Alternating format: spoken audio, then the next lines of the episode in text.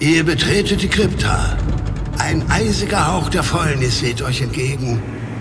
Aus uralten Sarkophagen erheben sich bedrohlich laut zwei in Lumpen gehüllte Gestalten. Würfelt Initiative und stellt euch den Gruftschrecken.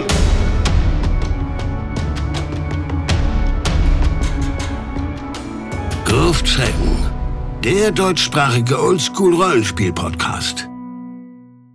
Willkommen zur heutigen Folge, in der Moritz und Benjamin zum Verständnis des oldschooligen Spielstils beitragen, die SpielerInnen ans Denken kriegen und den Würfeltanz des Todes tanzen. Noch eine Info vorweg. Kurz nach Aufnahme unserer Folge haben wir erfahren, dass Systematas die Principia bereits übersetzt hat und diese veröffentlichen wird. Wir freuen uns sehr und wünschen viel Spaß mit der heutigen Folge. Bevor wir heute loslegen, müssen wir erstmal noch ein kleines Dankeschön rausschicken und zwar einmal an den Sascha von Yellow King Productions, der für uns das Intro organisiert hat und aufgenommen oder hat aufnehmen lassen. Der Sprecher, bei dem wir uns natürlich auch bedanken, Werner Wilkening und wer Interesse hat, mal die Hörspiele anzuhören von Yellow King Productions, sollte das mal machen. Da gibt es auch einiges im Rollenspielbereich. Die haben zum Beispiel auch ein Buch aus der DSA-Reihe vertont, kann man sich ruhig mal anhören. Und wir wollen uns natürlich auch nochmal bei Mario bedanken für das fantastische Coverbild, das er für uns gezeichnet hat. Und wir verlinken natürlich sowohl Yellow King Productions als auch Marios Twitter-Account, wenn man die beiden sich mal anschauen möchte. Ja, und worüber sprechen wir denn heute eigentlich, Moritz? Ich denke, wir werden gleich über die Principia Apocrypha reden. Je nachdem äh, kannst du bestimmt auch äh, Principia sagen, was deine Lateinlehrerin, dein Lateinlehrer auch äh, Weiland sagte, mir völlig Wumpe. Aber ich glaube, wir wollten erstmal zu uns kurz was erzählen, oder? Damit die, die HörerInnen uns etwas einschätzen können und dann auch direkt ja, mit unseren Positionen vielleicht ein bisschen mehr anfangen können.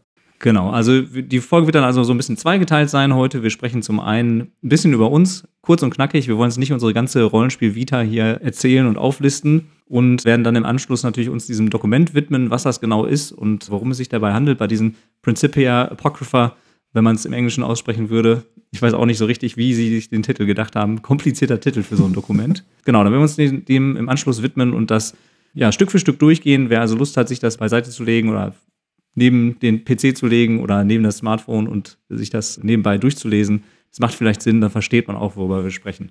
Ja, um zu uns zu kommen, wie wurdest du denn im Hinblick aufs Rollenspiel sozialisiert, mein Guter? Ja, das habe ich meinen Eltern zu verdanken, beziehungsweise meinem großen Bruder, der irgendwann mal Rollenspiel gespielt hat und dann vorgeschlagen hat, meinen Eltern, dass wir doch zu Ostern ein Rollenspielbuch geschenkt bekommen. Das war das Shadowrun, ja, Shadowrun zweite Edition in der deutschen Fassung.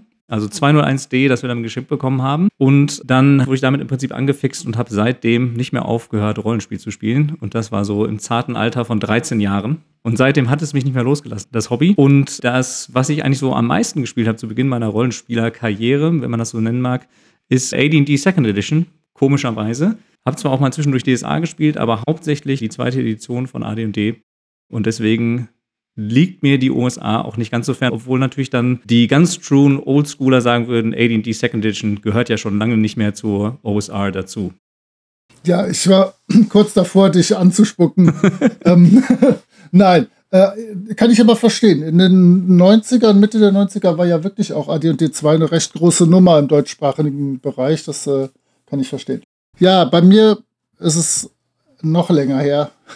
Ich habe äh, mit neun Jahren im Dezember 1983 bei einem Freund, Grüße an Philipp Bracher, den es noch gibt, aber äh, mit dem ich leider viel zu wenig zu tun habe, ein kleines Rollenspielabenteuer gespielt. Ich kannte vorher schon alle möglichen äh, Spielbücher und solche Dinge und ähm, meine Eltern hatten mir auch immer Fantasiegeschichten einfach so spontan aus der Hand erzählt. Die konnten das beide faszinierenderweise. Und dann fand ich das cool, dass man das spielen konnte. Das war dann natürlich, wie ihr alles geahnt habt, schon äh, die rote D&D-Basisbox. Ja, und ähm, das war eine ganz große Liebe von mir. Und ich habe das meine ganze Jugend durch immer gespielt. Und die zweite Frage, die ein schlauer Mensch hier auf den Plan geschrieben hat, ist, wieso ist die OSR für uns interessant? Da kann ich direkt überleiten. Ich habe dann halt auch in den 90ern ganz viel AD&D 2 gespielt. Ich habe auch ein bisschen Vampire gespielt, was nicht so schrecklich meins ist. Und dann habe ich eine ganz kurze Rollenspielpause gemacht. Dann äh, war ich mit dem Referendariat und Studium und so fertig und dachte, ich bin jetzt ein erwachsener Mann, der sein eigenes Geld verdient und habe dann meine meine D&D Sachen auf den Speicher gepackt, habe die dann irgendwie 2005 wiedergefunden. Dann gab es ja 2005 auch dieses Internet, von dem man so viel hört und ich habe herausgefunden, es gab Foren im amerikanischen Bereich, wo noch Leute genau das gespielt haben, wie ich das 1984 gespielt habe. Und das fand ich sehr spannend. Und ich bin zufälligerweise genau in die Anfangszeit dieser OSR-Bewegung mit äh, Osric und Lablord und sowas reingeraten. Und das war ziemlich spannend. Das war eine echte Aufbruchzeit, so in meinem Empfinden. Also so ist für mich die OSR eine ziemlich spannende Sache. Wie kommst du zu OSR? Ziemlich spät eigentlich, ehrlich gesagt. Und zwar einfach dadurch, dass ich mich für jedes Rollenspiel interessiere, was da auf dieser Welt existiert. Und ich schaue es mir zumindest mal an. Bin dann irgendwann darauf gestoßen und da ich sehr an der AD&D Second Edition hänge und an den Büchern dazu, kommt man natürlich auch schnell dann zu den Produkten, die es davor gab und setzt sich damit auseinander. Und da ich außerdem noch einen ehemaligen netten Nachbar habe oder hatte, der mir diverse D&D 1 Bücher und Abenteuer vermacht hat, konnte ich mich dann da auch direkt mal genauer einlesen. Also Till, danke schön dafür, für die ganzen Geschenke. Die äh, sind auf jeden Fall in den richtigen Händen gelandet. Ja, und vor allem, was mich so fasziniert an der OSR, ist eigentlich, zieht da auch so ein bisschen auf die Frage ab, die wir uns auch noch hier notiert haben. Also, warum machen wir eigentlich so einen Podcast in einem Nischenhobby über die Nische? Ja, also nischiger geht es gar nicht mehr, wenn man, wenn man so einen Podcast aufnehmen möchte.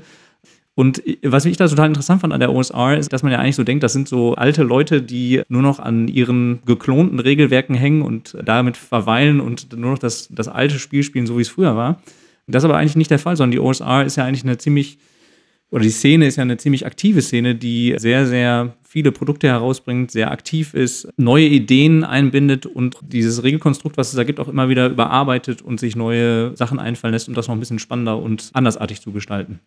Ja, das ist für mich in der letzten Zeit auch so ein bisschen spannend und das macht für mich den Podcast sehr interessant, weil ich genau halt so diese Anfangsszene mitgekriegt habe, wo es wirklich reine Emulation der alten Regeln war und ja, das wird jetzt immer spannender. Ne? Jetzt mit Beyond the Wall kommen so, so moderne Techniken, Mechaniken dazu. Mit Dungeon Crawl Classics kommt neuer Kram dazu, der das Ganze ein bisschen spannender macht. Die ganzen Hack-Spiele, die sagen mir noch gar nichts. Da gibt es aber sehr viele, die sollen unfassbar cool sein. Ich fürchte, wir werden uns auch die mal irgendwann für diesen Podcast angucken, sodass es für mich, glaube ich, auch eine lehrreiche Reise sein wird. Und ansonsten, warum ich den Podcast mache, ich mache jeden Podcast mit, den ich nicht selber schneiden muss äh, das, das ist mir völlig wurscht. Thema egal. Mal gucken, ob ich nach Folge 1 und dem Schneiden dann noch eine zweite Folge aufnehmen möchte oder ob es das dann war. Ja, genau. Und was wollen wir eigentlich machen in dem Podcast? Ich habe mir so gedacht, oder wir haben ja auch schon so ein bisschen darüber gesprochen vorab, pro Folge sich ein Produkt oder ein ja, Abenteuer, irgendwie ein Fernsehen, Regelwerk oder irgendwas zu schnappen, was mit der OSA zusammenhängt und das dann zu besprechen. Ich glaube, das lohnt sich. Da gibt es eine ganze Menge sowohl aus der aktuellen Zeit als auch aus der Vergangenheit, was man sich anschauen könnte, was man besprechen könnte. Und ich glaube, da gibt es ja viel Material, viele Dinge, die sich lohnen würden. Ja, ich denke auch. Wir haben ja dann jetzt wirklich von so 2007 bis 2021 sind ja auch schon mittlerweile viele Jahre. Ich bin kein Mathematiker, ich hätte jetzt fast 14 oder so gesagt.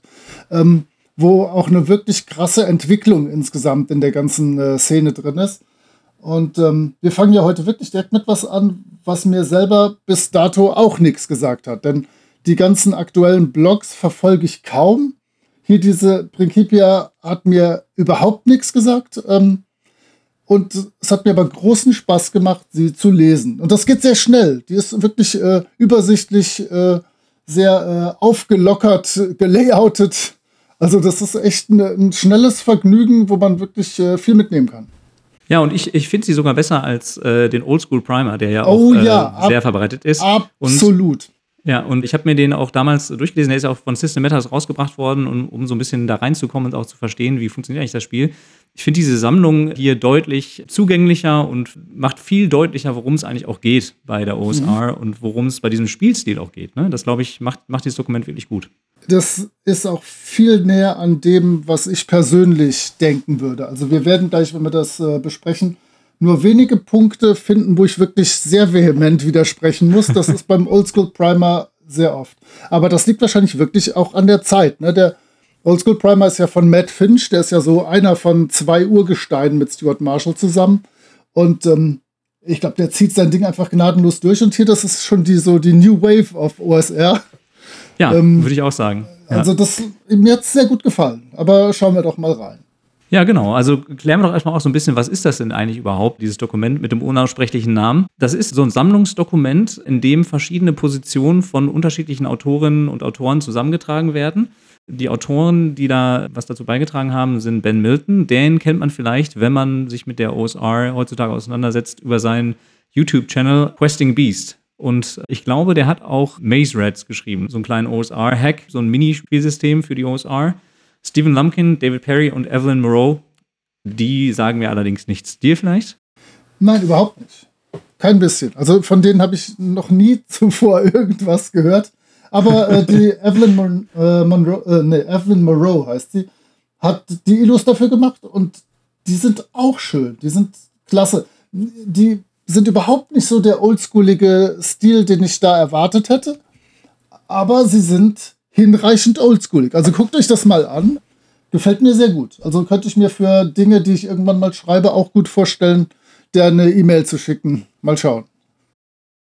Ja, auf jeden Fall. Also, und was das Schöne ist, dieses Dokument, das sich ja vor allen Dingen an SpielerInnen richtet und auch, es gibt auch einen kleinen Spielerteil, den wir heute so ein bisschen ausklammern wollen. Das ist frei verfügbar, das Dokument. Man kann sich das einfach im Internet runterladen. Den Link packen wir natürlich in die Show Notes. Auf der Webseite finden sich auch Spielempfehlungen, auch für so erzählerische Ansätze, wie zum Beispiel so ein PBTA-Ansatz, ähnlich wie Dungeon World. Auch Abenteuer, Einstiegsabenteuer für die OSR, weiteres Spielmaterial. Also es lohnt sich auf jeden Fall mal diese Webseite aufzurufen.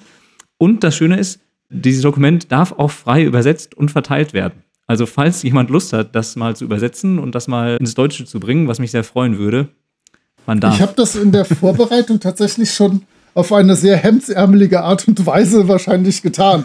Also alleine die Überschriften zu übersetzen war schon ganz witzig. Ja.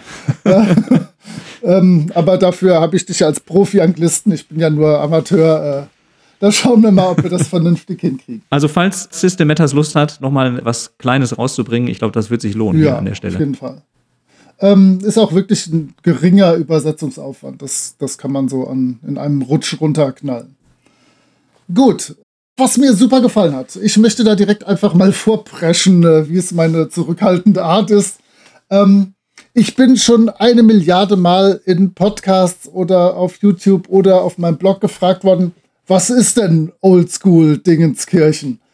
Und ich weiß es natürlich genau wie alle anderen auch nicht. Hier, die haben direkt keine Definition, aber sie haben geschrieben auf ihrer ersten echten Seite, also, wenn hier von den Sachen, die wir jetzt nennen, ein paar oder je nachdem, wie viele davon in deinem Spiel vorkommen, desto oldschooliger könnte sein oder desto höher ist die Chance, dass wir es mit einem oldschooligen Spiel zu tun haben. Und das sind folgende Faktoren. Und da kann ich tatsächlich bei allen nur nicken. Es soll eine hohe Tödlichkeit haben. Na, Logo. Klar, nicht dieser Kinderkram. Es soll eine offene Welt geben. Natürlich. Es muss äh, exploriert und erforscht und erkundet werden. Logisch. Es darf keinen vorgefertigten Plot geben. Natürlich nicht. Das ist der Tod eines jeden Rollenspiels. Der, die, der Plot, die Handlung muss aus der Interaktion von äh, Charakteren und Welt entstehen. Kreative Problemlösungen sollen betont werden. Das ist eine Sache, die mir auch wichtig ist, die aber sehr oft zu kurz kommt, wenn das oldschoolige Rollenspiel genannt wird. Es soll ein Belohnungssystem geben, was auf Erkundung basiert. Das heißt, nicht zwingend darauf, Monster wegzuschnetzeln, sondern wirklich Erfahrungen zu machen. Oft ist das dieses äh, Erfahrungspunkte für Gold. Das heißt, wenn ich dem Drachen seinen Schatz abluchsen kann, dann fehlen mir zwar die äh, 1200 Erfahrungspunkte für den Drachen, aber die 500.000 Erfahrungspunkte für den Goldschatz, den ich ihm abgenommen habe, die kriege ich. Und dann ist es für mich als Spielender schon die Überlegung, lege ich mich mit dem Drachen an, also zücke ich die Waffe oder versuche ich den irgendwie auszutricksen, die Höhle über ihm zusammenkrachen zu lassen und dann das Zeug abzubauen oder äh, mache ich, äh, überliste ich ihn sonst wie. Dann es sollte möglichst keine gezielte Balance der Begegnung geben. Auch das ist eine Sache, die ich schon immer propagiere. wenn ich mit meiner Stufe 1 Gruppe in den Wald des tödlichen Drachen hineingehe, dann könnte es einfach sein, dass da ein tödlicher Drache wohnt, der meine Gruppe auf Stufe 1 einfach planiert. Es könnten Zufallstabellen existieren, mit deren Elementen die Welt generiert wird, was gleichermaßen Spielleitung als auch SpielerInnen überrascht. Auch das ist mir sehr wichtig, dass ich, auch wenn ich leite, meinen Spaß habe. Wichtig ist natürlich, aber das kommt später nochmal, dass da nicht Unsinn dabei rauskommt, sondern dass ich versuche, diese Ereignisse der Zufallstabelle in der Welt so zu integrieren, dass es einen Sinn ergibt. Außerhalb dieses Spiels ist noch eine Kultur des Do-it-yourself wichtig. Auch das habe ich da 2005, 6, 7, 8 im amerikanischen oder englischsprachigen Bereich gemerkt. Da basteln alle immer an irgendwas und eine Kultur des Teilens des Erschaffenen. Das heißt, das steht immer fast alles äh, zum kostenlosen Download für alle anderen zur Verfügung. Und eine Kultur, die Schöpfung anderer in, die, in das eigene Spielen zu integrieren. Auch das klau dir doch meine Sachen, verwende die und ich freue mich für uns alle, denn wir haben alle davon. So, jetzt habe ich genug geredet. Ähm, ich musste da einfach vorpreschen, weil mir gefällt das so gut. Ich bin so oft schon gefragt worden, was macht denn diesen Spielstil aus? Das finde ich hier in ungefähr zehn Zeilen wirklich super dargestellt. Also hast du super zusammengefasst. Dankeschön dafür. Ich finde, das ist wirklich eine knackige Definition in wenigen Sätzen, die im Prinzip alle Elemente enthält. Ich hatte ja mir auch so als Frage notiert, dich nochmal zu fragen, ob du noch irgendwas hinzufügen möchtest, aber du klingst ja so zufrieden. Nee, ich bin da echt glücklich. Also viel mehr Dinge wüsste ich jetzt echt nicht. Ja, also ich würde auch sagen, ich kann das nur unterschreiben. Und was Sie auch schreiben, das finde ich auch total interessant. Sie sagen ja, es klingt ja alles so ein bisschen hinderlich und altbacken erstmal, ne? Diese Formulierung. Ich glaube, das wird aber gleich auch, wenn wir über diese einzelnen Elemente und Prinzipien oder ich sag mal, ja, so Grundsätze sprechen, die Sie da so für sich formulieren, dann wird das, glaube ich, so ein bisschen deutlicher, was, da, was damit eigentlich auch gemeint ist und wie, wie weit das funktionieren kann und worauf das zielt. Und Ihnen geht es tatsächlich auch hier nicht um Nostalgie. Also vielleicht einigen Spielern geht es vielleicht um Nostalgie, den Autorinnen dieses Dokuments geht es eigentlich eher um den Spielstil. Sie wollen echt deutlich machen, was macht eigentlich diesen Oldschool-Spielstil aus und wie kann man den gewinnbringend am eigenen Tisch ja, anwenden. Und was vielleicht nochmal ganz zentral ist auch dafür, weil ich hatte schon so andere Podcast-Folgen auch gehört, in denen so Oldschool Primer oder so irgendwas besprochen wurde und die kamen mal ziemlich schlecht dabei weg und da wurde immer so Arroganz vorgeworfen und gesagt, die schreiben mir hier vor, wie ich zu spielen habe. Diese ganzen Grundsätze sind zwar als Aufforderung formuliert, es ist aber so ganz klar auch oder wird ganz deutlich herausgestellt, dass der eigene Spieltisch immer noch der eigene Spieltisch bleibt und dass die Runden am Tisch gemeinsam miteinander ausmachen, welche Elemente sie eigentlich einbinden wollen und welche nicht. Ich würde es ja so verstehen, als probiert das mal aus und guckt mal, ob euch das gefällt. Und wenn es euch nicht gefällt, dann lasst es. Also euch kann ja keiner dazu zwingen, diese Dinge zu tun. Ja, das mit dem Spieltisch ist eine Sache, die ist mir auch aufgefallen. Aber ich glaube, die ist tatsächlich äh, gerade so bei den, bei den richtig alten Säcken und Säcken, wobei es da in dem Bereich in meiner Erfahrung echt wenig alte Säcken in, in genau diesem US-Bereich gibt. Für die war schon das Wort von Gygax das heilige Wort. Und wenn der ihnen gesagt hätte, du spielst das aber nicht ganz so richtig, dann hätten die das sehr, sehr ernst genommen.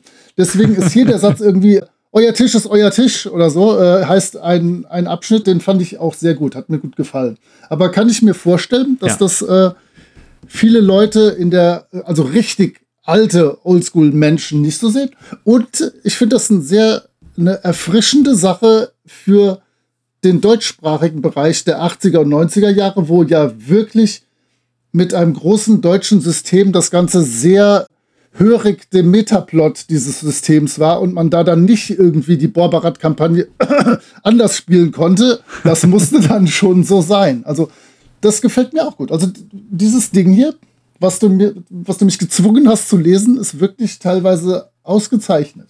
Ja, freut mich. Freut mich, dass es dir gefällt. Also ich fand es ja auch super. Sonst hätte ich dir das ja auch nicht empfohlen. Aber Und was mir auch sehr gut gefallen hat, ich habe mir hier notiert, ähm, ab hier du Spielleitung und in Anführungsstrichen sie SpielerInnen. Weil das ist dann wirklich ab da immer nur noch du das und das und dann sie das und das. Und das ist bei vielen dieser sehr prägnanten Sätze, klingt dann ganz witzig, aber ist immer gut durchdacht. Okay, sollen wir uns mal durchfräsen. Ja, wir fräsen uns durch die fünf Prinzipien durch oder fünf Grundsätze. Und es ist so aufgebaut, das Dokument, dass äh, immer ein großer Grundsatz präsentiert wird oder ein, ein Grund, grundsätzliches Prinzip und dann nochmal so ein bisschen aufgeschlüsselt wird, was heißt das eigentlich im Einzelnen. Und viele von diesen einzelnen Teilprinzipien oder Teilgrundsätzen kann man gar nicht losgelöst voneinander betrachten. Viele überschneiden sich auch an vielen Stellen und greifen aufeinander zurück, sodass ich auch wirklich dazu raten würde, das ganze Ding im Kompletten zu lesen und so ein Gesamtbild für sich zu erstellen, denn dann ergibt auch vieles dann doch ein bisschen mehr Sinn ne, im Zusammenhang miteinander. Und deswegen wollen wir hier natürlich aus unserem reichhaltigen alte weiße Männerschatz, äh, Erfahrungsschatz euch da ein bisschen teilhaben lassen. Nein, im Ernst, das sind ganz viele Sachen, die ich einfach in meinem Leben schon tausendmal auch irgendwie auf dem Tisch hatte und vielleicht kann ich da vor ein paar Fallen warnen oder, äh, oder wenn ihr meine Position fürchterlich findet, ist das halt die Warnung für euch. Also ich denke, ihr werdet, sei es wie es sei, irgendwie was mitnehmen können hier. so oder so lohnt es sich. genau. Direkt das erste, ähm, ich habe es mal mit, übersetzt mit sei ein unparteiischer Schiedsrichter, ist eine Sache, die mir auch wichtig ist. Denn viele erinnern sich dann so oder hören Schauergeschichten wie der Spielleiter oder die Spielleitung oder die Spielleiterin hat uns da alle platt gemacht oder will gegen uns gewinnen oder so. Das ist das falsche Mindset. Ich glaube, das hatten wir selbst damals als Teenager nicht. Es war uns schon allen klar, dass wir gemeinsam ein Spiel gespielt haben. Und natürlich könnte ich als Spielleitung jederzeit 500 äh, rote Drachen auf die Gruppe herniederlassen. Ja, dann hätte ich halt gewonnen, aber das wäre ja doch irgendwie ein schaler Sieg, oder? Also deswegen ist es immer irgendwie eine, ich versuche Herausforderungen zu stellen, die nicht zu leicht überwunden werden können, aber ich freue mich genauso sehr mit der Gruppe, wenn sie es schaffen. Also bei Twitter heißt es ja oft, dass ich, dass ich äh, ganze Gruppen auslösche. Das passiert manchmal, aber das mache ich nicht gerne. Das äh, ist einfach geschehen. Ich freue mich sehr, wenn Gruppen irgendwie trickreich Abenteuer äh, bewältigen. Also unparteiisch.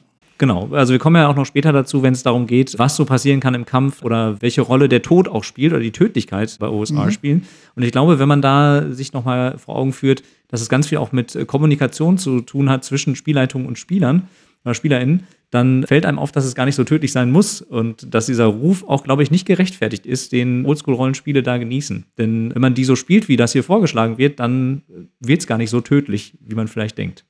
Ja.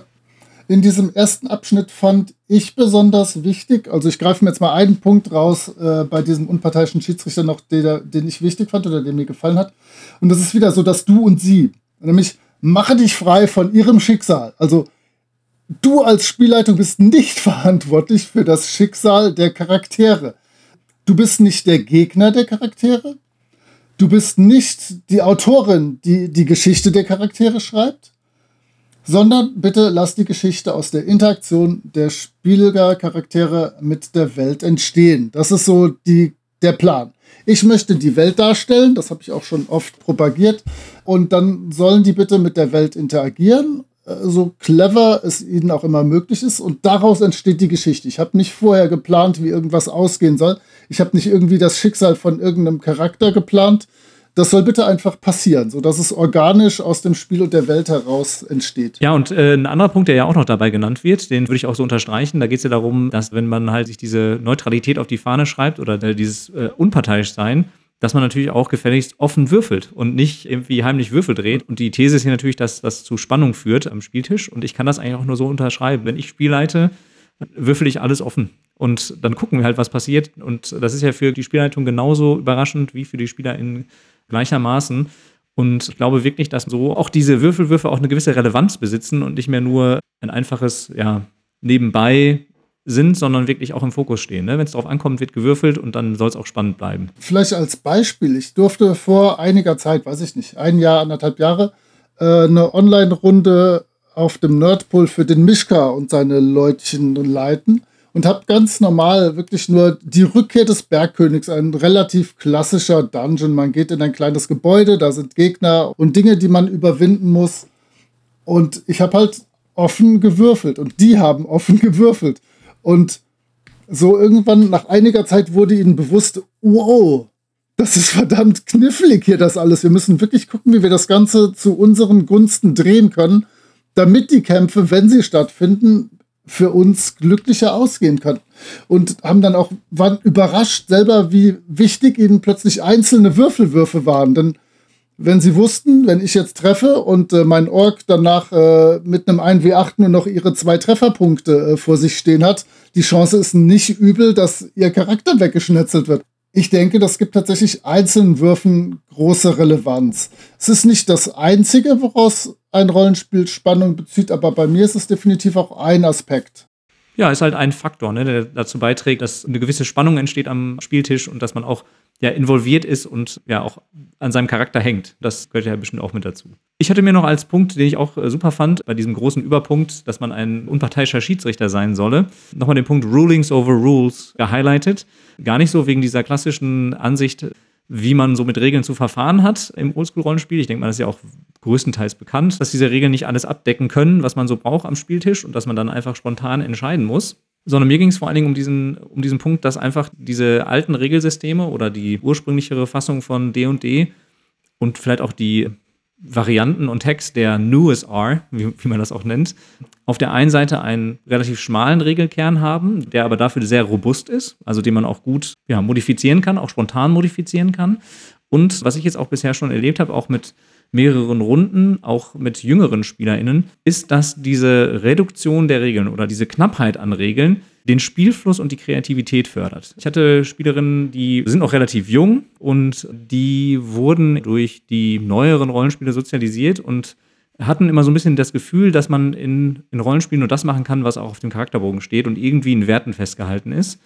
Und die haben diese Reduktion der Regeln oder diese Schmalheit der Regeln als deutliche Befreiung wahrgenommen und haben gemerkt, okay, ich kann eigentlich alles ausprobieren und kann alles machen und bin gar nicht daran gebunden, was auf diesem Zettel steht und kann meiner Kreativität freien Lauf lassen, wie ich mit der Welt interagieren möchte, die da in unseren gemeinsamen Köpfen entsteht.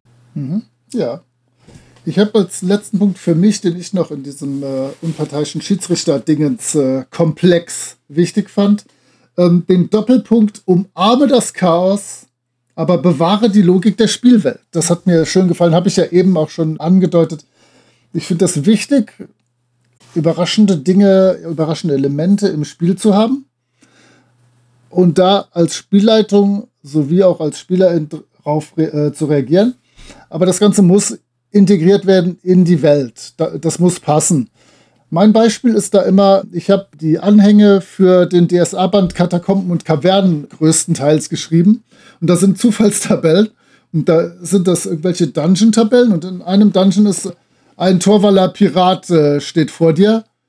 Und es ist einfach völlig wahnsinnig. Warum sollte der gerade da in, in irgendeinem äh, Verlies irgendwo sitzen? Und ja, da kann ich jetzt als Spielleitung mir mal schnell überlegen, oder in dem Fall darf ich ja sogar sagen, als Meister, äh, was tut er da? Wie kommt er da hin? Äh, wie passt das in meinen Aventurien? Und so überraschende Dinge finde ich immer sehr schön. Also das fordert mich dann auch ein bisschen. Ja, genau. Aber Sie schreiben ja auch, und das hast du ja auch schon erwähnt, die innerweltliche Logik soll ja auch erhalten bleiben. Sie sagen auch, dann, wenn ihr was Gutes seht, was euch direkt anspricht, dann, dann wählt es einfach aus aus der Zufallstabelle und nehmt das. Also manchmal ist ja auch der erste Gedanke auch ein sehr guter. Wobei das natürlich nicht die reine Lehre ist, muss ich ja sagen. Ja. Aber ähm, es ist okay, ich würde es gelten lassen. Kann, kannst du damit halbwegs leben? Dass, äh ja, komme ich mit klar. Wie hast du den zweiten Teil übersetzt? Jetzt bin ich gespannt. Welchen meinst du denn? Ich habe äh, Bring sie ans Denken. Oh, ja. Wir schon bei dem nächsten Prinzip, ja. Oder ich beim nächsten schon, Grundsatz. schon beim nächsten, genau. Okay, ja, der Grundsatz 2, ja. Ich, gute Frage. Im Ruhrgebiet, aus dem ich ja stamme, könnte man das problemlos sagen. Bringen Sie ans Denken, das wäre. Äh, würde komplett funktionieren in, äh, im Bringen Sie dazu zu denken. Genau. Ja. das ist natürlich auch mal so ein bisschen aufgesplittet, dieser Grundsatz in kleinere Teile. Hast du dir davon einen ausgesucht, den du besonders stark findest oder den besonders erwähnenswert findest? Mehrere. Deswegen fang du mal an und dann schauen wir mal. Ja, ich würde mal direkt mit dem ersten auch anfangen. Ja, das ist der klassische. Genau, das ist der klassische. Hau rein. Es geht ja darum hier, dass OSR-Spielen oft vorgeworfen wird, sich nur auf Kämpfe zu konzentrieren und dabei sehr tödlich zu sein. Und das ist ja auch so ein, ich sag mal, Trugschluss, den viele Menschen so im Kopf haben. Du hast es ja vorhin auch schon mal erwähnt, dass gesagt wird, mein Spieler, die ganzen Runden sind gestorben, der nächste Total Particle und das war das Ende dieser Runde. Aber es geht ja gar nicht darum, Monster oder Gegner oder Herausforderungen immer mit einem Kampf zu überwinden, sondern es geht ja darum, kreativ mit diesen Situationen umzugehen. Und das wird natürlich dadurch gefordert, wenn man sagt, es gibt Erfahrungspunkte nicht nur für das Erschlagen der Monster, sondern es gibt vielleicht sogar deutlich mehr Erfahrungspunkte, wenn man diese Monster auf irgendeine Art und Weise überwindet oder zum Beispiel deren Schätze stiehlt. Und Ich finde, das ist eine, ein sehr schöner Grundsatz, der auch wirklich dazu führt, dass man versucht, kreativ mit diesen Herausforderungen umzugehen. Aber ich glaube, dass es hier total zentral ist, dass man das vorab klar kommuniziert an die Spielerin und ganz deutlich macht, das ist auch eine Art, wie man mit diesen Begegnungen umgehen kann. Es wird ja auch nochmal später genannt, das Metagaming wird ja auch erwünscht. Also man kann ruhig auch über das Spiel am Spieltisch sprechen und über die Art zu spielen. Und ich glaube, das ist hier ganz wichtig, wenn man das so angehen möchte. Ja, da kann ich direkt einsteigen. Ich habe mir da nämlich ein Kreuzchen vorgemacht und ich habe es mal genannt, stör dich nicht am Durchbrechen der vierten Wand. Es ist nämlich hier nicht das heilige Ziel Immersion. Das heißt, diesen Charakter so perfekt zu verkörpern und immer in Charakter zu sprechen, dass wir eine lustige mittelaltereske Simulation haben, sondern das Ziel ist es, coole Dinge zu tun und Herausforderungen zu bewältigen Schätze zu finden, Dinge zu erforschen, Dinge zu erkunden. Das heißt, ich konzentriere mich da wirklich drauf, was mein Charakter. Also ich hole mir als Spielerin sämtliche Informationen, die so, die sich so bieten, die so um mich rum sind. Da muss ich dann auch nachfragen, was vielen aktuell in, im deutschsprachigen Bereich spielenden Leuten etwas widerstrebt. Denn das ist halt nicht in der Story drin. Also ich möchte wissen, wie ist meine die, meine Umgebung, mit der ich interagieren kann. Und dann versuche ich mit meinem Werkzeugcharakter mit dieser Umwelt so gut wie möglich zu interagieren und irgendwelche coolen Stunts abzuziehen oder äh, sonst wie den Drachen äh, reinzulegen. Also, das ist deswegen großes Kreuz davor. Das ist völlig anders, als viele Menschen es aktuell spielen und sehen würden. Finde ich heutzutage wieder ganz erfrischend vielleicht. Ich mache das schon immer so. Vielleicht bin ich ja auch mal erfrischend ab und zu, aus Versehen. Ja, ich würde da noch mal so ein bisschen dran anknüpfen mit zwei Punkten, die ja auch genannt werden, nämlich einmal Player Ingenuity over Characterability und uh, Ask them how they do it. Und ich glaube, das sind zwei ganz wichtige Punkte, denn zum einen geht es hier darum, es wird gesagt, ne, der Charakterbogen spielt eigentlich nur eine Rolle, wenn Spielerinnen einen Fehler machen. Wenn sie nämlich würfeln müssen, dann kommen die Spielwerte mit ins Spiel und es kommt zu einer Entscheidung durch einen Würfelwurf. Und eigentlich geht es ja darum, gar nicht würfeln zu müssen, sondern durch die ja, beschreibende Interaktion mit der Spielwelt Dinge zu lösen. Und ich finde, das ist ein total schönes Spielprinzip, zu sagen, wir, wir trennen gar nicht ganz klar zwischen Charakter und, und Spielerin, was ja sowieso ziemlich schwierig ist, weil man ja nicht so eine gespaltene Persönlichkeit hat, dass man das ganz deutlich auseinanderhalten kann sondern ich glaube, das ist, das ist ein Spielprinzip, was wirklich die Kreativität fördert und ja, man so befreit von den Regeln versucht, Dinge auszuprobieren und Probleme zu lösen. Und damit ganz eng verbunden ist natürlich, dass der Spielleiter dann oder die Spielleiterin natürlich auch einfordern muss, oder die Spielerinnen dazu bringt, genau zu beschreiben, was sie eigentlich tun, anstatt einfach zu würfeln. Und ich finde, das ist ein, ein sehr, sehr schöner Ansatz und auch ein sehr erzählerischer Ansatz eigentlich, den man ja auch zum Beispiel bei Dungeon World findet. Die Fiktion kommt zuerst. Das steht im Vordergrund. Es geht darum, erstmal zu beschreiben, was tut der Charakter. Und, daraus ergeben sich dann Dinge, ohne dass überhaupt ein Würfelwurf gemacht wird in der ganzen Zeit. Und da will ich auch nochmal verweisen auf diesen tollen Artikel, den wir auch verlinken werden, 11 Ways to be a Better Roleplayer, glaube ich, heißt der, wo auch gesagt wird, Charaktere existieren auch nur in den Beschreibungen. Also man kann sich noch so die tollste Hintergrundgeschichte ausgedacht haben. Ein Charakter existiert nur in dem, was er tut und wie er beschrieben wird. Und ich glaube, das ist dann auch wieder so eine Möglichkeit, noch mehr etwas über seinen Charakter zu erzählen, wie er Dinge angeht, was er genau macht und da noch ein bisschen Details über den eigenen Charakter mit einzubinden. Mhm. Äh, für mich in diesem äh, Bring sie ans Denken dran tun Punkt war noch wichtig, lass sie die Welt beeinflussen.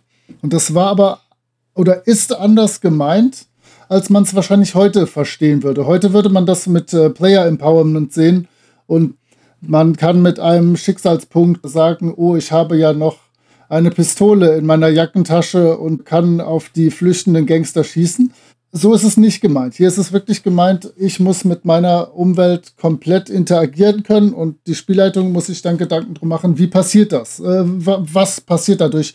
Wie verändert sich die Welt dadurch? Also es ist nicht so, dass ich irgendwie so ein, so ein Statist, Statistin bin, die keinerlei Einfluss auf die Welt, auf die Umgebung haben, sondern ich muss die immer beeinflussen können. Das, was ich tue oder nicht tue, hat Einfluss. Das ist mir immer sehr wichtig. Ja, und daran schließt ja auch der nächste Punkt an. Good items are unique tools. Auch ein sehr schöner Grundsatz, der hier aufgeführt wird. Das hat ja auch wieder mit der Manipulation der Spielwelt zu tun oder der Interaktion mit der Spielwelt. Es geht bei Schätzen nicht darum, um eine wertetechnische Verbesserung alleine, sondern es geht auch darum, den Spielerinnen und Spielern ein Werkzeug an die Hand zu geben, das eine Sache besonders gut kann und vielleicht sogar noch mit einem kleinen Nachteil, sodass der Einsatz auch immer ein bisschen was kostet.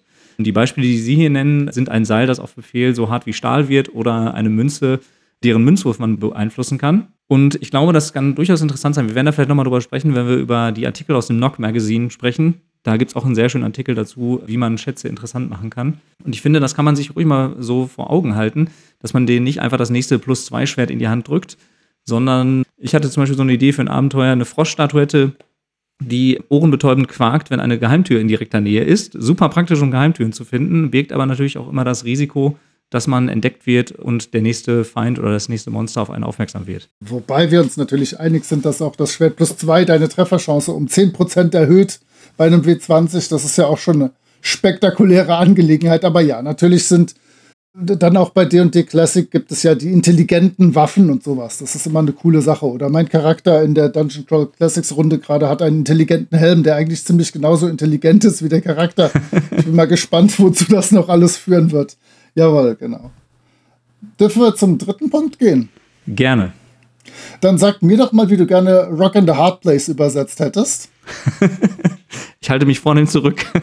ich schwanke zwischen, äh, platziere sie zwischen Hammer und Amboss oder zwischen Baum und Borke. Beides sehr schöne Bilder. Ja, man muss auf jeden Fall das irgendwie, irgendwie metaphorisch umschreiben, anders kommt man da gar nicht ran.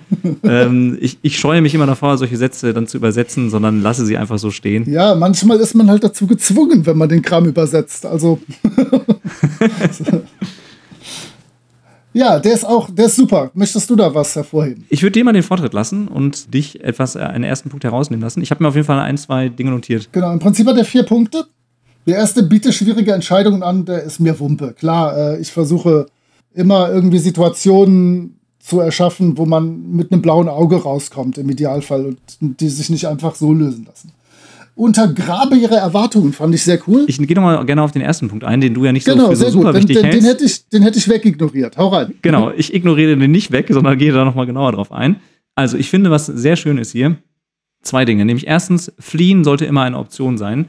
Ich finde, das ist ein ganz wichtiger Punkt, äh, den man ganz oft auch vergisst. Und dass man auch sagen kann, ich kann mich auch so einer Begegnung mit einem Monster auch entziehen und kann mich auch zurückziehen und vielleicht nochmal später wiederkommen. Und was ich auch sehr schön finde, was gesagt wird, ist, dass die offensichtlichsten Lösungen immer etwas kosten sollten. Also ein Kampf gegen den Drachen ist natürlich tödlich. Das kostet vielleicht äh, Ressourcen oder vielleicht auch das, den einen oder anderen Charakter das Leben. Also wie können wir dem Problem kreativ begegnen oder kreativ damit umgehen und versuchen, diese Kosten zu reduzieren, die diese Lösung des Problems vielleicht mit sich bringen.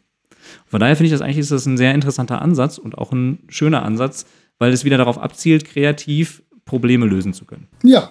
Gut, dass der, dass der so etwas Liebe erfahren hat, der Punkt. Immerhin etwas.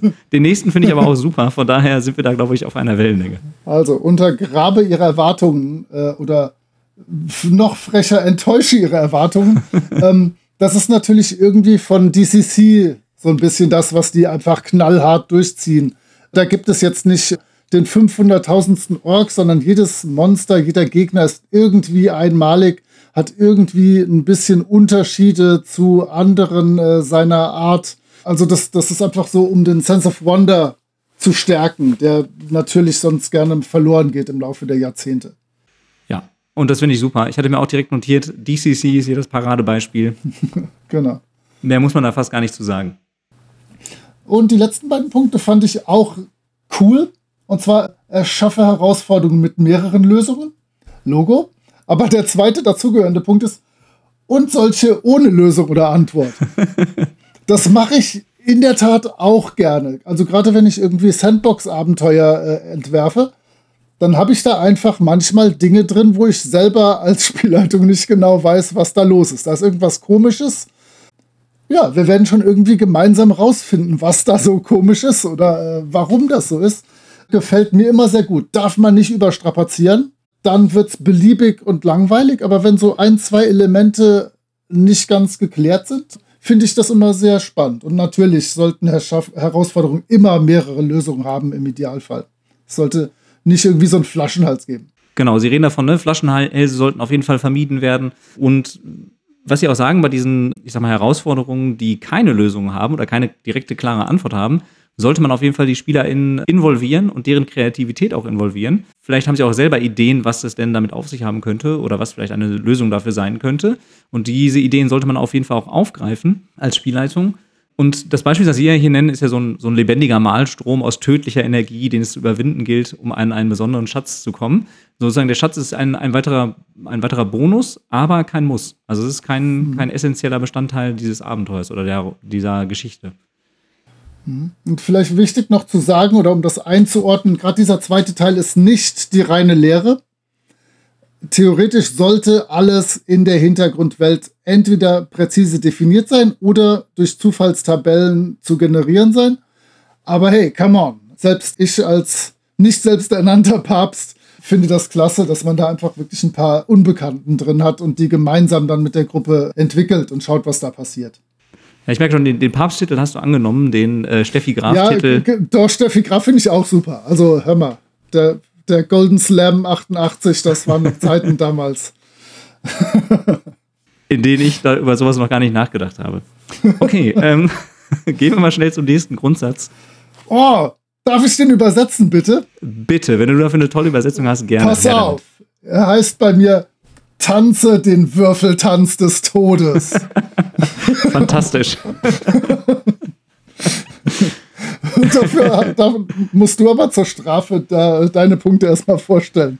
Nach dieser brillanten Übersetzung. Ja, eine fantastische Übersetzung. Ich glaube, genau so haben sie sich das gedacht, genau so sollte es klingen. Also, ich glaube, worum geht es hier? Es geht natürlich um die Tödlichkeit von OSR-Spielen und darum, vielleicht auch so ein paar Vorwürfe zu, zu klären, mit denen OSR-Spiele immer wieder konfrontiert sind. Und ich finde auch direkt den ersten Punkt total wichtig und eigentlich auch essentiell dafür, dass man nämlich sagt, die, die Kämpfe sind nicht alle ausbalanciert oder fair. Es gibt halt einfach mächtigere Feinde, die existieren und es geht ja immer hier um so eine Unterscheidung zwischen Krieg und Sport. Also wenn man heutzutage viele Rollenspiele spielt, zum Beispiel D&D 5 macht das ja auch so, dann sind die Encounter oder die Begegnungen sehr stark ausbalanciert und man versucht, eine gewisse Herausforderung zu schaffen, aber es ist immer irgendwie schaffbar. Also man hat irgendwie das Gefühl, man kommt sowieso irgendwie immer durch. Und in der OSR ist es eher so, da fällt dieser sportliche Wettbewerbsaspekt eher weg und es geht wirklich um Krieg. Es geht darum, sich einen Vorteil zu verschaffen im Kampf gegen deutlich stärkere Gegner, um sie überhaupt besiegen zu können. Und es geht auch nicht darum, ganze Dungeons, ich finde es sehr schön, was Sie, Sie sprechen davon, ganze Dungeons zu reinigen, also alle Monster in, im, im Kerker zu besiegen oder in der, in der Krypta zu besiegen, und das finde ich, das sind total interessante Aspekte, die aber auch im Zusammenhang oder im Zusammenwirken mit den weiteren äh, Grundsätzen, die hier noch genannt werden, eine schöne Kombination ergeben, sodass Kämpfer auch wirklich spannend bleiben. Und auch da würde ich wieder sagen, hängt es ganz eng zusammen mit einer klaren Kommunikation an die SpielerInnen. Also es muss ihnen ganz klar sein, wie man hier interagieren kann, aber da kommen wir gleich auch nochmal zu bei einem anderen Punkt. Wichtig vielleicht hier bei dem, ich habe den genannt oder grob übersetzt wieder tödlicher, aber vermeidbarer Kampf. Das heißt, es muss die Chance bestehen, abzuhauen, den Kampf zu umgehen oder sonst was. Ja, aber das muss klar kommuniziert werden. Und was du gerade schon andeutest, der dritte, schrägstrich vierte Punkt, sie, also die Charaktere, können durch die Würfel getötet werden. Und der vierte Punkt dann, kündige diese Tödlichkeit aber an. Das heißt, wie du sagst, es muss ganz klar allen am Tisch sein, was passieren kann. Und ja, ich denke, dass ist so dieses, äh, geht so in die Richtung Gruppenvertrag, was wir deutschsprachigen Menschen ja, wo wir ein bisschen Probleme mit haben irgendwie. Aber es ist einfach eine Absprache, wie wollen wir gemeinsam spielen oder dass alle an, zum, wenn sie schon nicht zwingend das total klasse finden, aber doch wissen, was sie erwartet. Und das finde ich wichtig. Das äh, denke ich ist bei jedem so, der sich mit mir irgendwo hinsetzt. Die können sich darauf verlassen, dass einige Dinge geschehen und einige Dinge nicht geschehen.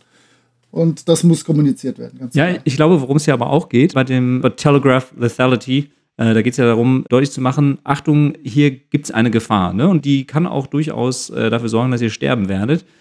Und ich hatte da so ein Beispiel, dass man sich, man nähert sich der Höhle eines schwarzen Drachen, man sieht schon, was weiß ich, diverse Kratzspuren, übergroße Kratzspuren, man sieht ähm, von Säure zersetzte Leichen, also so Warnhinweise, dass da irgendwas kommt, was eine gewisse Tödlichkeit mit sich bringt. Und das, glaube ich, muss man auch innerweltlich an die SpielerInnen äh, kommunizieren, dass ihnen ganz klar ist, okay, mhm. das ist jetzt eine gefährliche Situation, in die wir uns hineinbegeben und wir können uns entscheiden, ob wir uns da hineinbegeben oder nicht. Und wenn sie dann sterben, es wird ja auch hier davon gesprochen, ne, wenn die Charaktere sterben, dann sind die Spieler schuld und nicht die, die Spielleitung.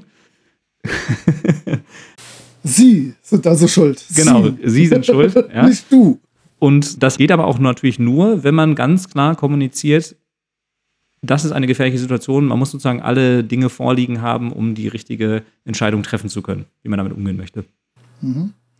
Der zweite Punkt, den wir gerade so ein bisschen umgangen haben, dadurch, dass ich da an den anderen direkt angeknüpft habe, ist einer, den ich ein bisschen problematisch sehe. Ich weiß nicht, vielleicht äh, können wir da ein bisschen drüber sprechen. Und zwar halte den Druck oder die Spannung hoch. So als Beispiel, äh, ich bin irgendwo in einem Dungeon und das Wasser steigt. Oder es kommen immer mehr Gegner, je länger ich irgendwo brauche.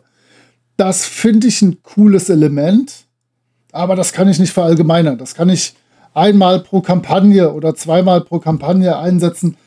Aber permanent Druck aufbauen, das macht mir als Spielleiter nicht Spaß und ich hätte da, wenn ich selber spiele, auch kein Vergnügen dran.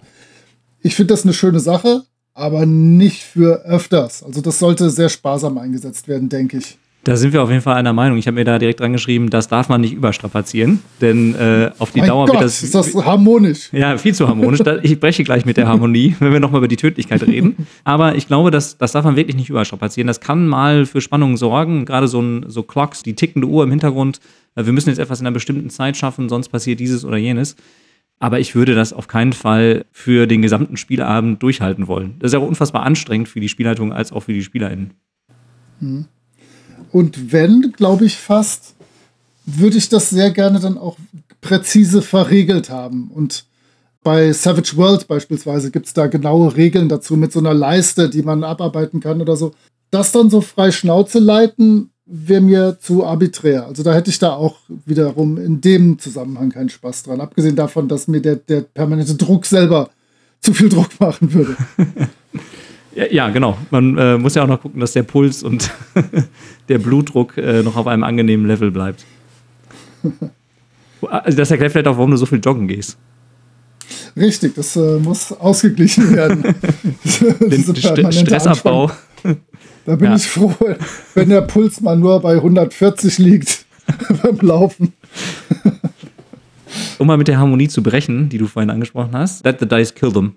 Also, wenn ein Charakter yeah! stirbt, ist er tot. Ja? Da gibt es keine, kein Zurück mehr. Das funktioniert natürlich auch nur, wenn man vorher klar kommuniziert hat. Ne? Haben wir gerade schon mal angesprochen, dass es hier auch gefährlich werden kann und dass dieser Kampf vielleicht auch gefährlich ist und die Option zur Flucht vielleicht auch da war und man hat sie nicht ergriffen. Ich glaube auch, da muss es eine Konsequenz geben. Ich weiß nicht, ob es immer der Tod sein muss des Charakters. Wir werden ja noch über das Knock Magazine sprechen und da ich, finde ich, gibt es auch einen sehr schönen Artikel. Ich finde, wenn so ein Kampf verloren geht oder der Charakter in Anführungsstrichen stirbt, muss es eine harte Konsequenz geben, die auch regeltechnisch sich auswirkt. Und da können wir vielleicht noch drüber, drüber reden, wenn wir dann über diesen Artikel genauer sprechen. Da werden wir zum Beispiel vorgeschlagen, dass dann der Held durch eine Wunde entstellt wird, ne? oder der, der charismatische Held entstellt wird durch eine Wunde, der Zauberstab des Magiers zerbricht oder ein Bein ist gebrochen und man kommt nur noch halb so schnell voran. Ich finde äh, auch hier ein schönes Beispiel dafür für ein Regelsystem, das das ganz schön macht, sind die verbotenen Lande, die ja dafür sorgen, dass es immer harte Konsequenzen gibt, wenn so ein Kampf verloren geht.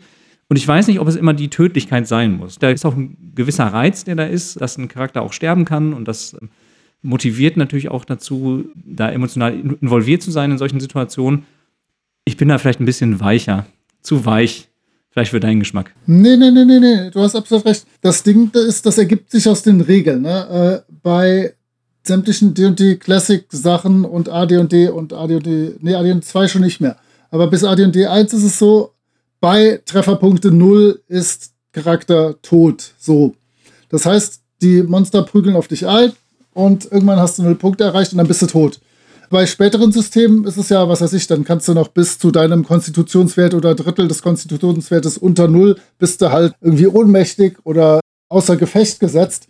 Und dann können natürlich so Sachen zum Tragen kommen, die aus der Spielwelt heraus passieren. Denn nicht jeder Ork will ja einfach jeden Menschen, den er trifft, tothauen. Vielleicht äh, kann der den ja gefangen nehmen oder ausplündern und liegen lassen oder seinen Kindern zum Spiel mitbringen und dann kann man flüchten oder so.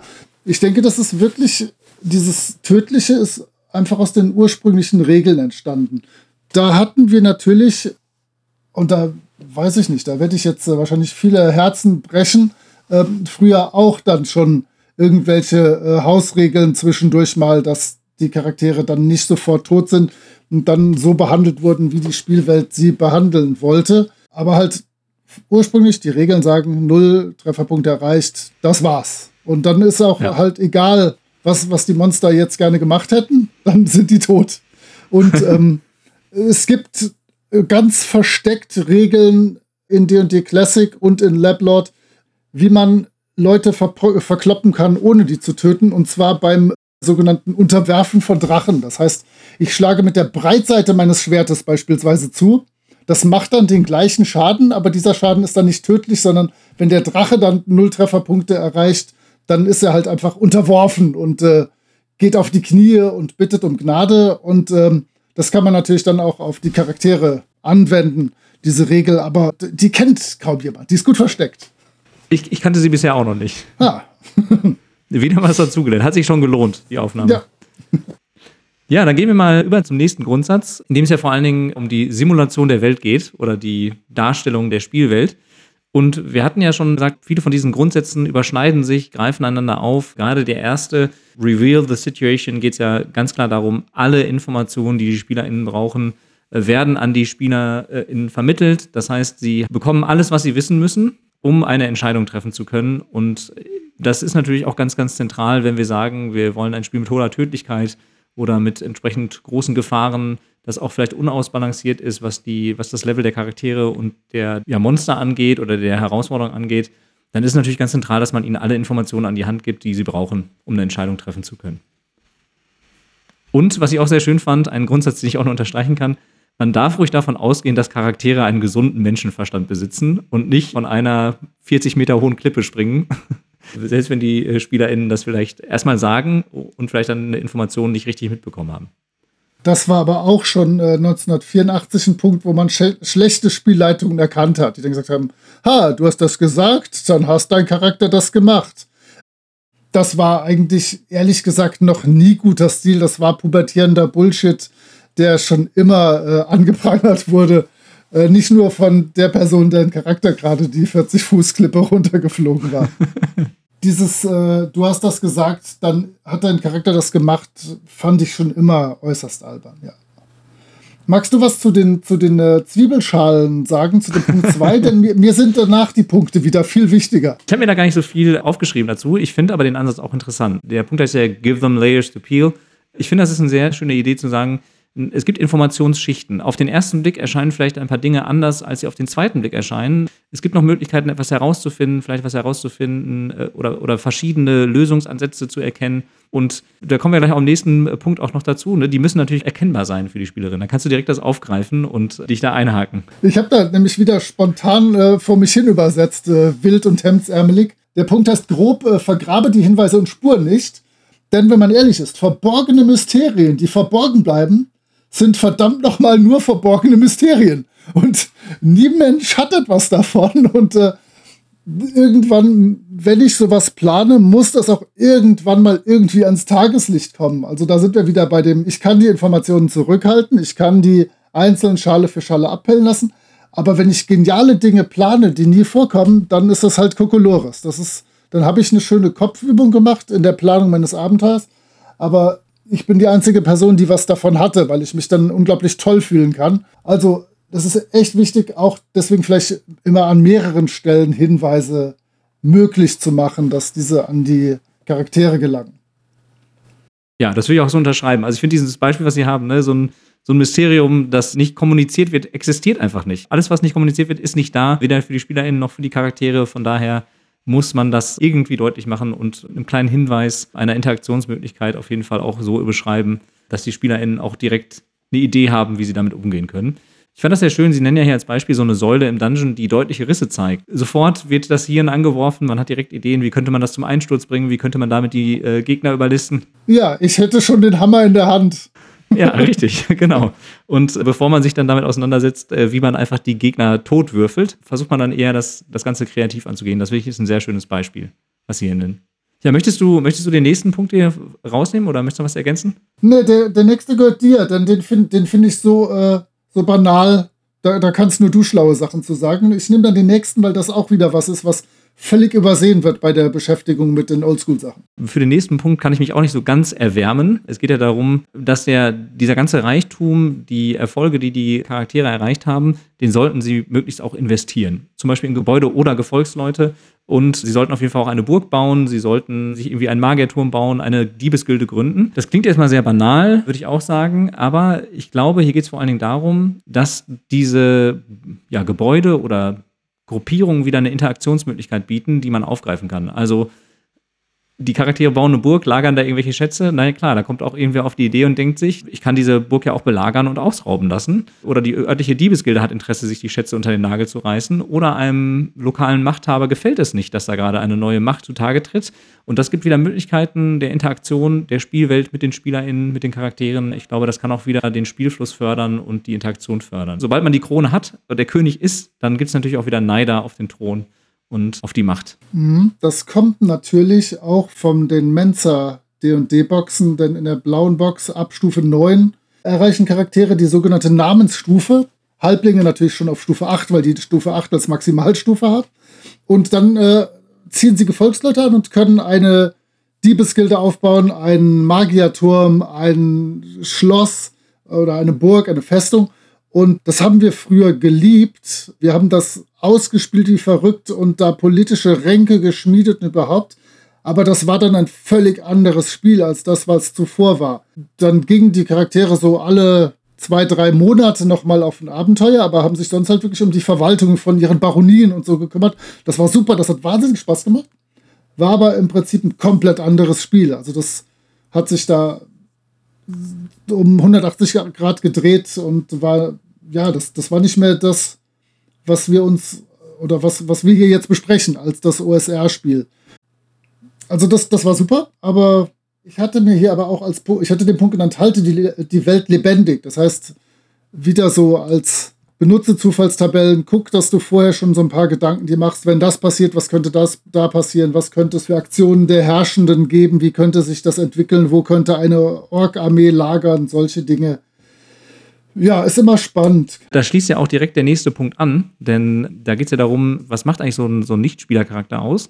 Und ich finde diesen Punkt, der direkt daran anknüpft, super interessant zu sagen, naja, NSCs sind eigentlich auch nur Menschen und die haben auch bestimmte Interessen und die Interessen zentrieren sich nicht auf die Spielercharaktere. Also die verfolgen Ziele und haben Zielsetzungen, die sich jetzt nicht da nur an den Spielerinnen oder an den Charakteren orientieren, sondern ja unabhängig davon sind. Und das passt dann ja zu dem, was du gerade gesagt hattest. Ne? Die Fraktionen reagieren und verfolgen ihre eigenen Zielsetzungen ohne Rücksicht auf die Charaktere. Das halt bei der Planung eines solchen etwas politischeren Abenteuers. Aber dieser Punkt, dass die NSC nicht einfach simple Drehbücher oder Plot-Devices sind, umfasst auch zwei Sachen, die ich hier unbedingt erwähnen möchte. Und zwar in alten DD-Fassungen gibt es Reaktionswürfe und Moralwürfe. Das heißt, ich treffe mit meiner Abenteurergruppe eine Truppe Goblins. Diese Goblins haben nicht zwangsläufig die Intention, mich zu töten oder wegzulaufen. Beziehungsweise ich kann das, wenn ich das Abenteuer entwerfe, vorher von mir aus sagen, diese Goblin, dieser Goblin-Stamm ist fürchterlich feige, die rennen immer weg. Oder dieser Goblin-Stamm ist unfassbar todesmutig und sie greifen immer an. Aber wenn ich das nicht weiß oder wenn das nicht vorher festgelegt wurde, gibt es einen Reaktionswurf. Das war dann mit 2W6 und dann wurde aus diesem Wurf organisch entwickelt, was machen die? Laufen die weg? Sind die freundlich? Versuchen die zu handeln? Versuchen die uns zu bedrohen? Greifen die sofort an? Das heißt, es ist ja wirklich so, wenn, wenn du heute irgendwie was von oldschooligem Spiel hörst, denkst du, ach Gott, ey, dann kommen die Monster und dann greifen die an. Nee, das war nicht so, echt nicht. Äh, es sei denn, das Abenteuer sieht es so vor. Und noch schöner natürlich die Moralwürfe. Logischerweise kämpft nicht jede Monstertruppe bis zum bitteren Ende. Die wollen also alle massakriert werden oder die kämpfen, bis der letzte Charakter tot am Boden liegt. Sondern es gibt Situationen, beispielsweise ihr Chef geht zu Boden oder ein Drittel der Gruppe geht zu Boden oder irgendwie, was weiß ich, ein besonderer, ein, ein, ein feindlicher Kämpfer macht zwei in einer Runde platt. Und dann wird ein Moralwurf gewürfelt. Jedes Monster oder jede Monstergruppe hat einen Moralwert. Und wenn die dann ihren Wert versammeln, dann laufen die weg oder ergeben sich. Das heißt, es ist nicht so, jeder Kampf oder jede Begegnung führt zum Kampf, jeder Kampf wird zum Tode geführt. Nee, auch hier wird wieder versucht, die Welt so ein bisschen zu simulieren und zu gucken, was ist in deren Interesse Und wenn das nicht festgelegt ist, habe ich halt einen Wurf, der das äh, zufällig bestimmt. Das finde ich sehr charmant und äh, das wird total unterschätzt und kaum erwähnt, wenn es um diesen Spielstil geht. Und birgt natürlich auch wieder die Möglichkeit der flexiblen Kreativität, die man dann als Spielleitung mitbringen muss. Man muss natürlich dann auch sich überlegen, wieso sind denn gerade diese Gruppe von Goblins so freundlich den Charakteren gegenüber gesinnt? Also gibt es ja auch wieder Möglichkeiten, dann sich wieder Gedanken zu machen und gemeinsam oder jetzt auch als Spielleitung sich zu überlegen, wie binde ich das eigentlich logisch in diese Spielwelt ein. Damit sind wir eigentlich schon durch mit diesem Dokument. Ja, dafür, dass wir eine halbe Stunde uns gegeben haben, äh, passt das ja ungefähr. Ungefähr, ja. Vielleicht können wir noch so ein bisschen so ein Fazit ziehen. Was nimmst du denn jetzt aus der Lektüre so für dich mit, aus, aus dieser Lektüre dieses Dokumentes, was ich dir ja ans Herz gelegt habe, dass wir das in der ersten Folge besprechen sollten? Ja, du willst es wirklich hören. Ne? Also, wenn ich ganz ehrlich bin, es hat mir nichts komplett Neues gebracht. Es hat mir allerdings tatsächlich ein paar Worte in den Mund gelegt, die ich von jetzt an vielleicht sinnvoll verwenden kann und ein paar Positionen mir klarer gemacht. Weil es hatte ja wirklich, es hatte ja auch nur zwei, drei Positionen, wo ich mich ein bisschen dran reiben konnte. Sonst ist es ja alles was, was in meinem Spiel einfach in den letzten, lasse mich rechnen, 400 Jahren ungefähr so vorgekommen ist. Nein, mir hat das einfach sehr gut gefallen. Ich glaube, es könnte wirklich ein gutes Vehikel sein, um Spieler in modernerer Systeme das so ein bisschen näher zu bringen. Das hat mir beim Oldschool Primer ein bisschen gefehlt. Da musste man schon mit einem gewissen Mindset rangehen. Hier, das könnte besser funktionieren. Also ich äh, bin da recht optimistisch.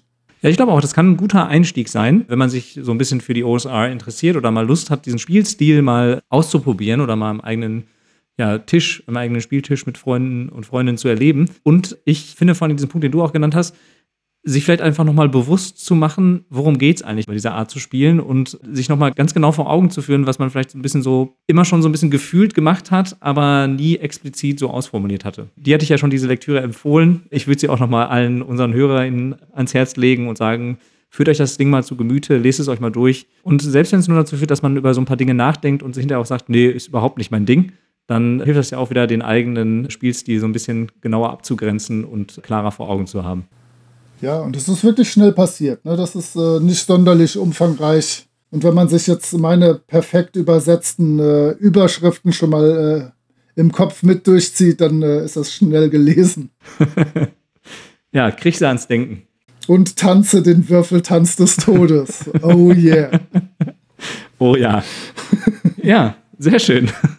Dann würde ich sagen, sind wir für heute durch mit unserer Besprechung äh, und können vielleicht noch so einen kleinen Ausblick geben auf die nächste Folge, in der ich vorgeschlagen habe, dass wir uns das Knock Magazine vornehmen und uns ein paar Artikel raussuchen, die wir für besonders interessant halten. Was genau das Knock Magazine ist, was es damit auf sich hat, das werden wir dann in der nächsten Episode genauer besprechen. Ich dachte ja kurzfristig, ich hätte da auch einen Artikel drin geschrieben, aber äh, ich hatte einen Artikel im Fight On Magazine geschrieben. Da werden wir dann auch bestimmt irgendwann mal zu, äh, drüber reden. Da zwinge ich dich dann dazu. gerne, gerne. Ich bin für alles zu haben. Alles klar. Ich glaube, wir können dann damit unsere Aufnahme stoppen für heute. Alles klar, danke. Ciao. Ihr findet die Gruftschrecken unter anchor.fm slash Gruftschrecken, unter twitter.com slash Gruftschrecken und über alle gängigen Podcatcher. Vielen Dank an Sascha von Yellow King Productions für die Produktion des Intros. Dank auch an Nick DiSalvo und seine Band Elder für die freundliche Genehmigung, ihren Song 3 für das Outro nutzen zu dürfen. Wir freuen uns über inhaltliches Feedback, positive Bewertungen und neue HörerInnen.